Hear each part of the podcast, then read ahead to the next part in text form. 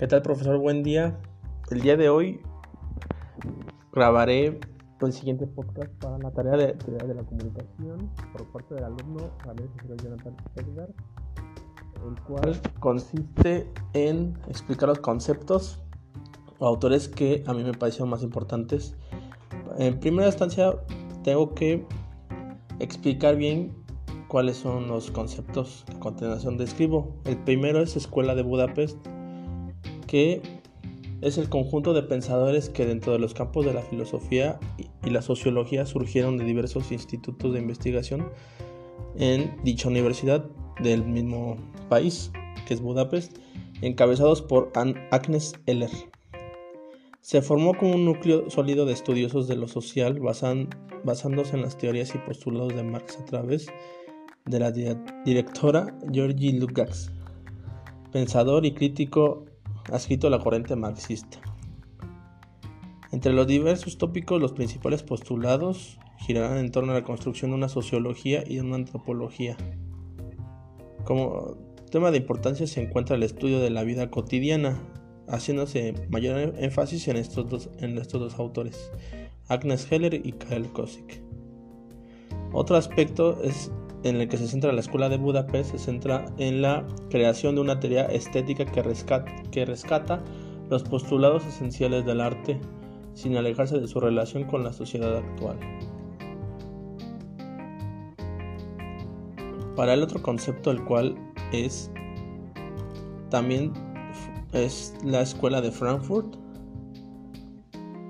la cual estuvo en sus orígenes por un grupo constituido por un grupo de pensadores agrupados en torno del Instituto de Investigaciones Sociales de la Universidad de Frankfurt. Ese estudio surgió inicialmente en la idea para crear un instituto financieramente independiente de cualquier institución.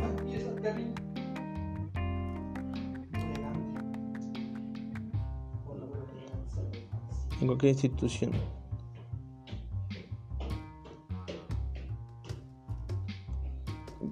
Para, estos, para esta corriente fue Albert Kirland junto con Felix Weil quienes propusieron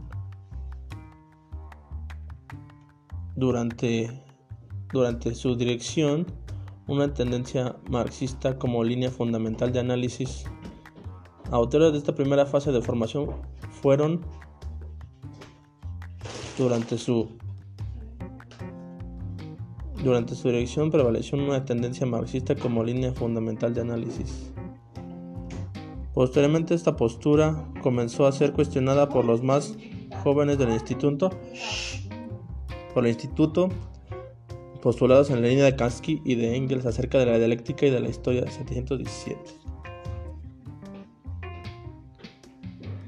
El ala más dialéctica de la Escuela de Frankfurt plantea en parte repensar las categorías fundamentales del marxismo tomando como presupuesto el hecho de que a medida que cambian las condiciones concretas de existencia, es necesario adecuar las categorías que intentan interpretarlas. A esto agregan elementos de otras lógicas epistémicas, logrando consolidar una crítica a la sociedad industrial moderna.